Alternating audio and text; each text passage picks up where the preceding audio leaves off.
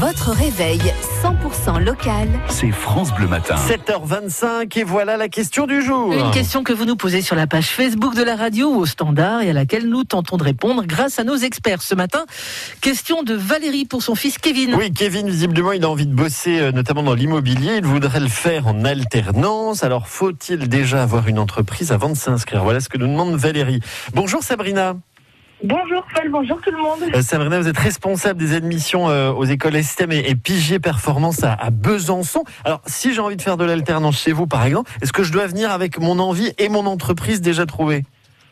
Alors avec l'envie bien sûr, mais avec l'entreprise pas forcément. D'accord. Vous pouvez nous aider.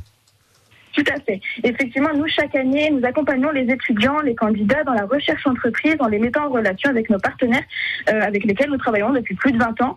Euh, après, la recherche alternance c'est un travail d'équipe, donc on va proposer nous aux étudiants euh, bah, nos contacts entreprises, mais on va aussi attendre de leur part effectivement une application et une recherche de leur côté pour multiplier les chances tout simplement. C'est super ça d'arriver dans une école où il y a déjà comme ça un carnet d'adresses. J'imagine que ça crée des liens et ça facilite l'arrivée de l'étudiant dans l'entreprise du coup.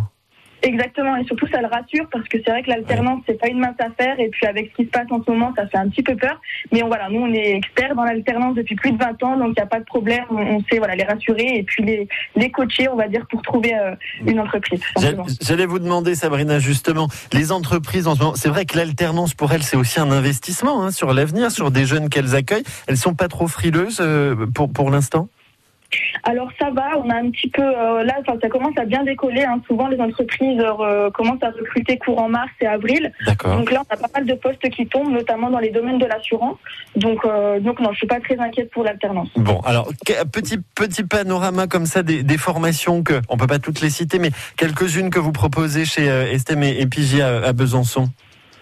Alors on propose des formations de bac à bac plus 5 dans différents domaines, effectivement, le secrétariat médical, les métiers de l'assurance et de la banque, l'immobilier, euh, les ressources humaines, administratives, la gestion de patrimoine et tous les métiers du commerce, vente, marketing et communication. D'accord. Donc voilà, fi- filière très très large euh, que l'on peut trouver euh, à, à Besançon. Sabrina, vous serez avec nous tout à l'heure dans les experts France Bleu entre 9h30 et 10h justement pour répondre aux questions des auditeurs de France Bleu, comme l'a fait Valérie ce matin en matière d'alternance par exemple et de formation.